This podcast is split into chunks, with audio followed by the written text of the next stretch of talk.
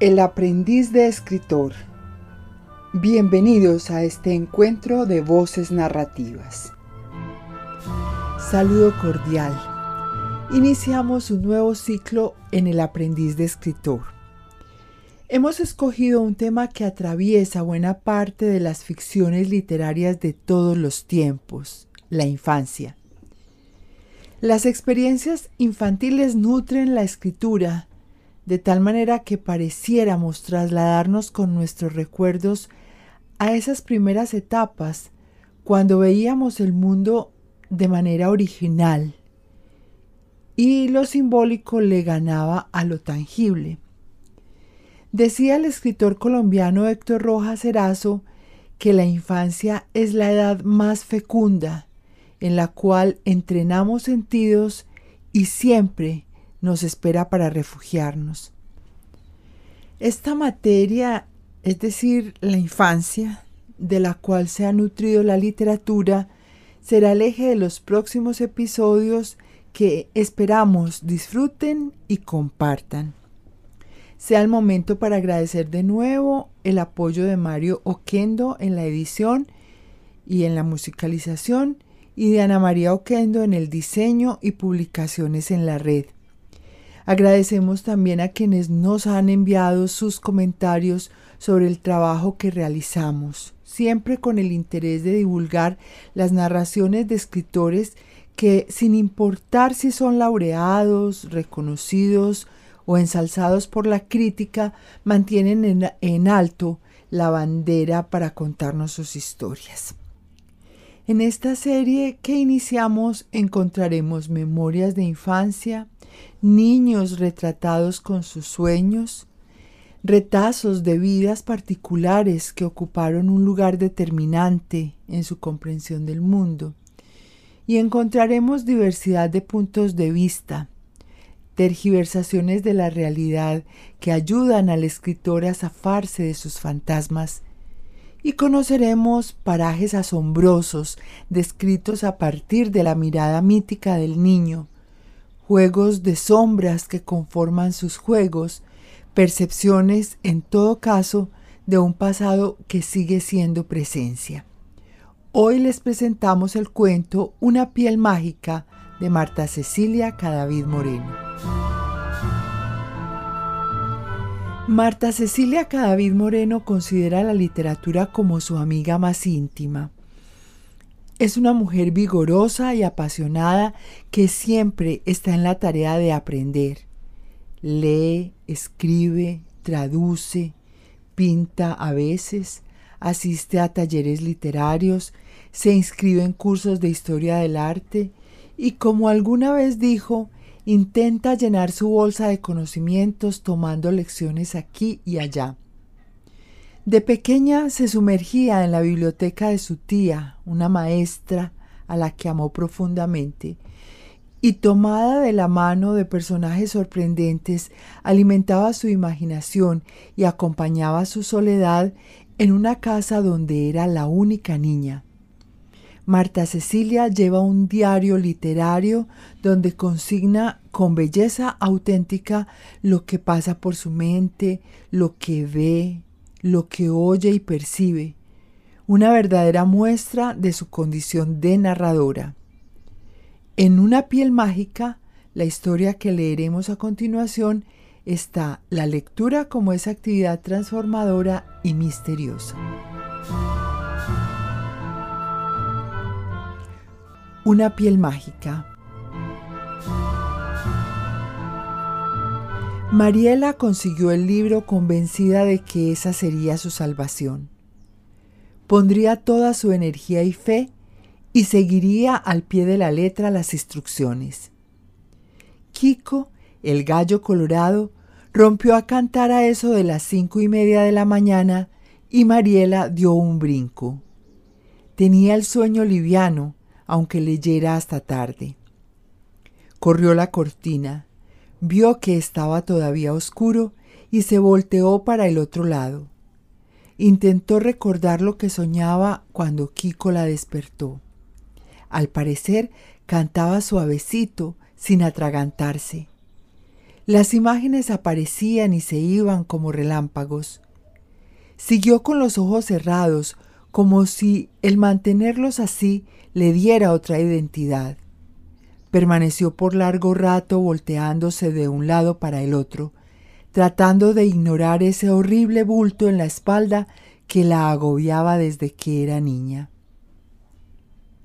Una espesa neblina avanzaba desde las montañas y cuando Mariela fue al lavadero se fascinó al ver esas cortinas blancas vaporosas que cubrían los sembrados de papa y las hortalizas. Aspiró lento, sintió que su cuerpo se llenaba de energía y se activaban sus sentidos. Fue a la cocina, preparó el agua de panela, calentó una arepa y se sentó a desayunar. Al rato apareció Teresa bostezando y la acompañó. Mariela ya tenía listo el morral con algunos libros y lápices y la botella de agua. Terminó rápido, le dio un beso a su hermana y salió para la biblioteca. Sentada en la cocina, Teresa recuerda lo dura que ha sido la vida de Mariela. A los tres años, su madre notó un bulto extraño en su espalda. La cara de mamá se ensombreció y tuvo que contener las lágrimas para no asustar a su hermana. Después de revisarla, el médico confirmó. Es una deformación de la columna. La jiba crecerá hasta la edad adulta. La única solución es usar un corsé ortopédico incómodo y apretado.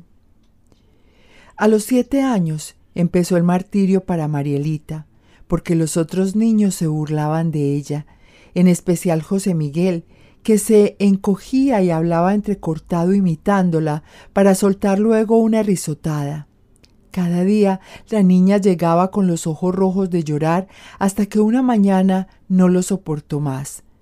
Cuando Teresa la llamó para llevarla a la escuela, Marielita se aferró a la puerta del cuarto con todas sus fuerzas, con la cara roja, llorando, escupía palabras partidas. No voy a volver. No quiero que me digan camello. Al ver su desespero, la madre se conmovió y Marielita empezó a recibir las clases en casa. Al pasar los años, la jiba creció. Con la mandíbula pegada al pecho, es incapaz de mirar al cielo. Es una adolescente retraída y tímida, de ojos oscuros y tristes.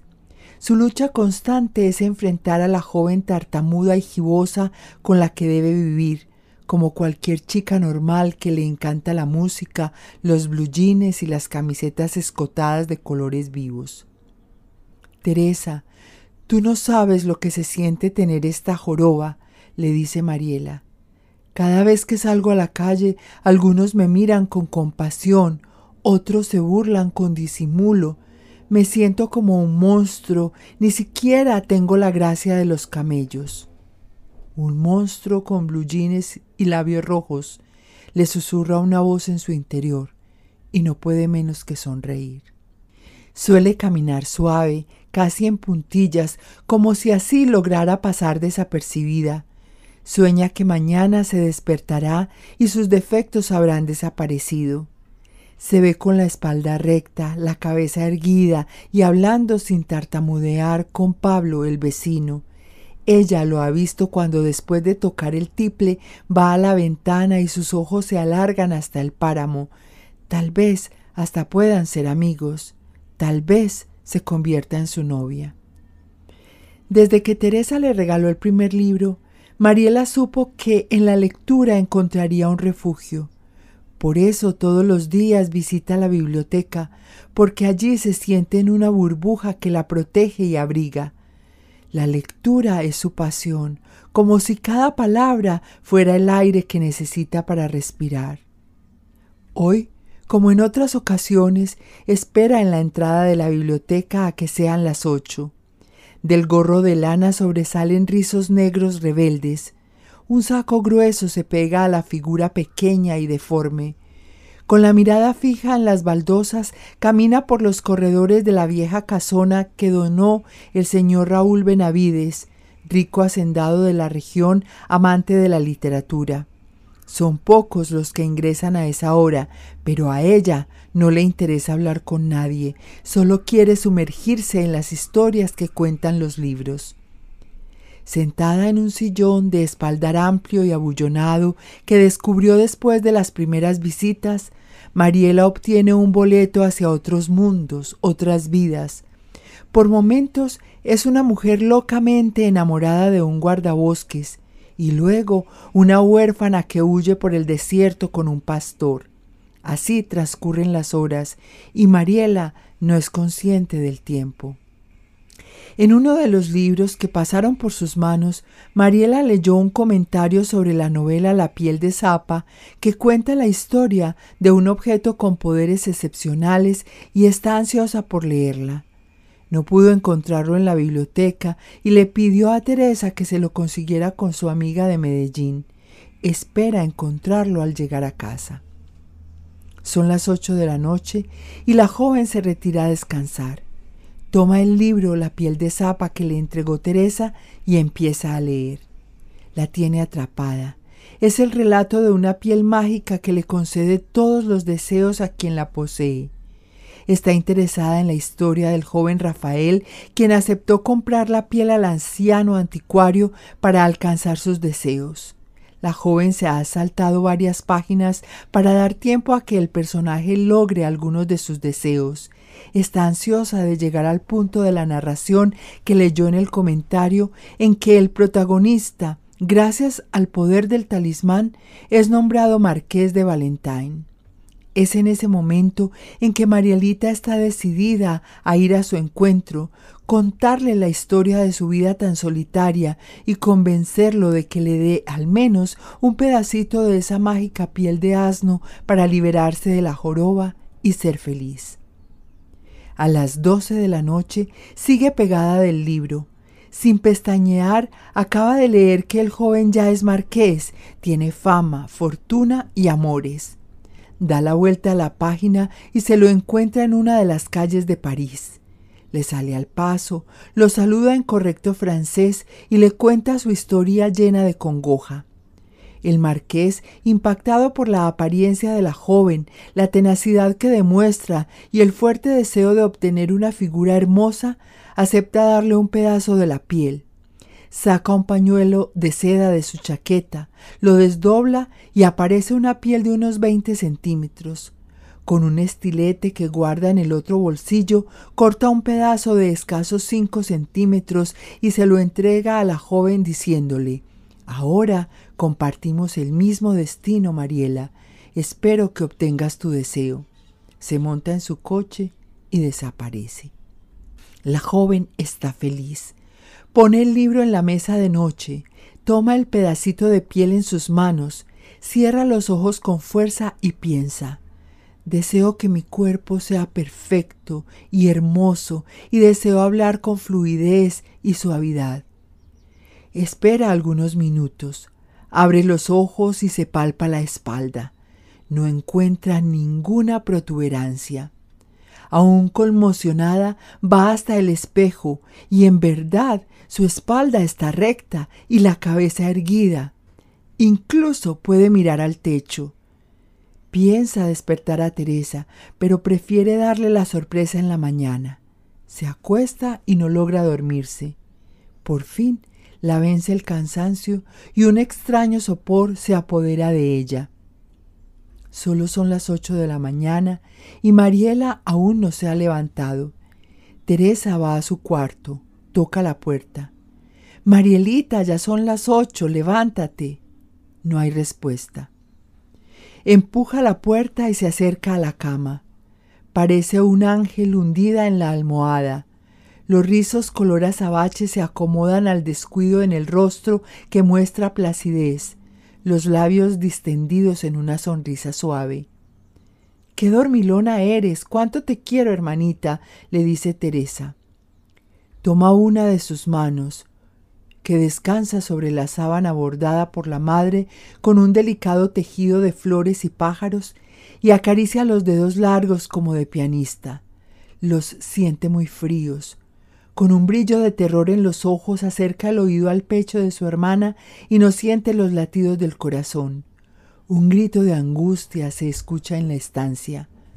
La joven no leyó algo muy importante acerca del poderoso talismán.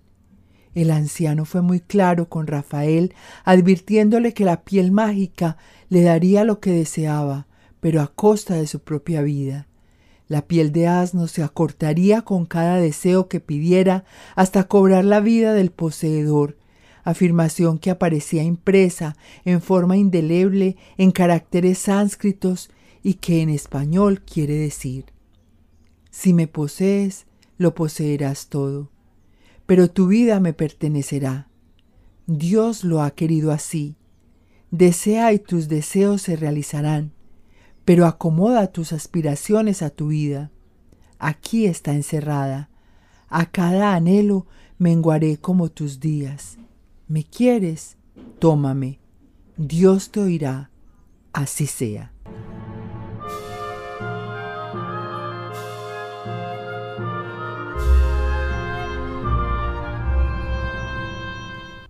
Hasta aquí nuestro primer episodio de la serie Historias de Infancia con el cuento Una piel mágica de Marta Cecilia Cadavid Moreno. Esperamos encontrarnos de nuevo para disfrutar de una historia gestada a partir de los recuerdos, las experiencias, los deseos y los sueños infantiles. Recuerden que pueden seguirnos a través de distintas plataformas como El Aprendiz de Escritor Podcast. Hasta la próxima.